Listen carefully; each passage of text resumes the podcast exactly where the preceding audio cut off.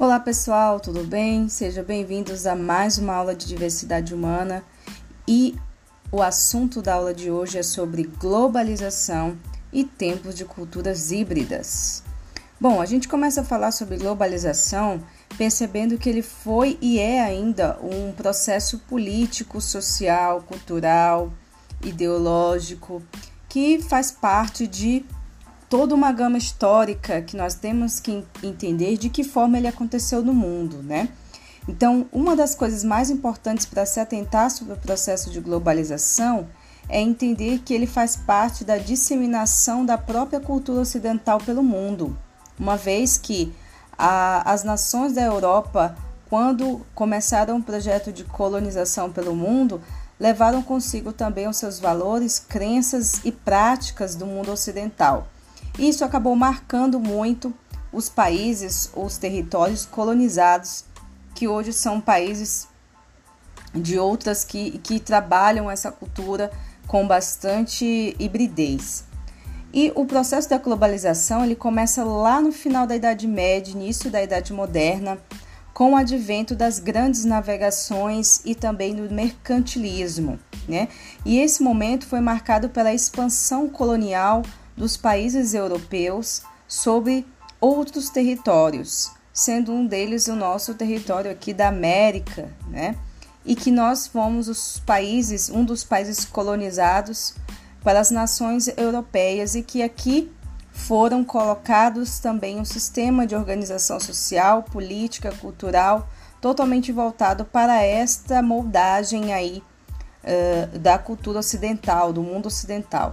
E aí, partindo para o outro ponto dessa análise, a gente tem também a formação do capitalismo industrial, que veio aí se consolidar no final do século XIX, sendo então um dos sistemas é, que mais teve força e continuação aí dentro das nossas ideias da história e que se consolidou através de várias ações das revoluções, tanto Revolução Industrial, primeira, segunda e terceira revolução, como também da própria Revolução Francesa e outros acontecimentos políticos que levaram então à formulação de uma sociedade capitalista e uma sociedade burguesa.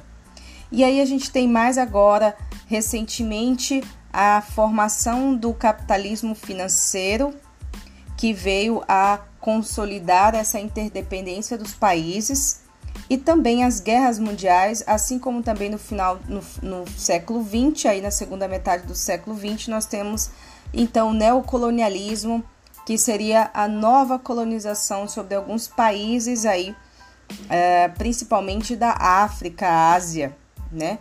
Que ainda são países fragilizados pela pobreza, pela desigualdade social. Bom, a base da, da ideia da globalização é a base técnico-científico, né? Então, os países que dominam e que conseguem, conseguiram desenvolver aí é, a base tecnológica, domínio tecnológico e do domínio científico, que perpassa também pela educação, são esses que conseguiram então um protagonismo nessa arena né, de muitas, uh, como é que eu posso dizer, com essa arena de muitas uh, idas e vindas aí, historicamente falando, de países que vão lutar pelo, pelo seu lugar ao sol. E nós temos também essa mundialização do capital, que também faz parte do capital financeiro, em que os capitais do mundo passam a ser abertos e também acessíveis.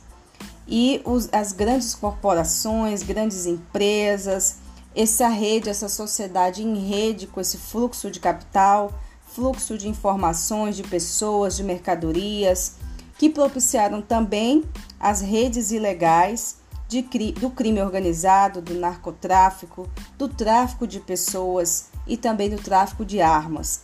Então, ao mesmo tempo que a globalização trouxe essas benesses sociais e culturais, também trouxe consigo outro lado, que é o lado dos crimes organizados, das grandes redes criminosas que atuam no mundo inteiro.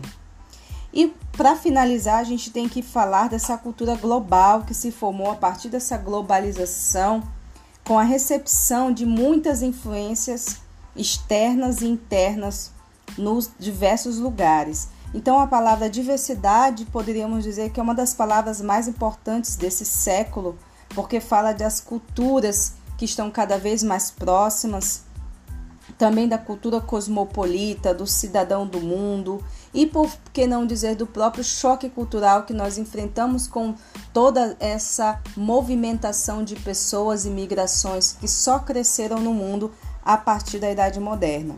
Então, com isso, nós construímos nossos, nossos bens simbólicos, bens culturais, é, a cultura de massa, né?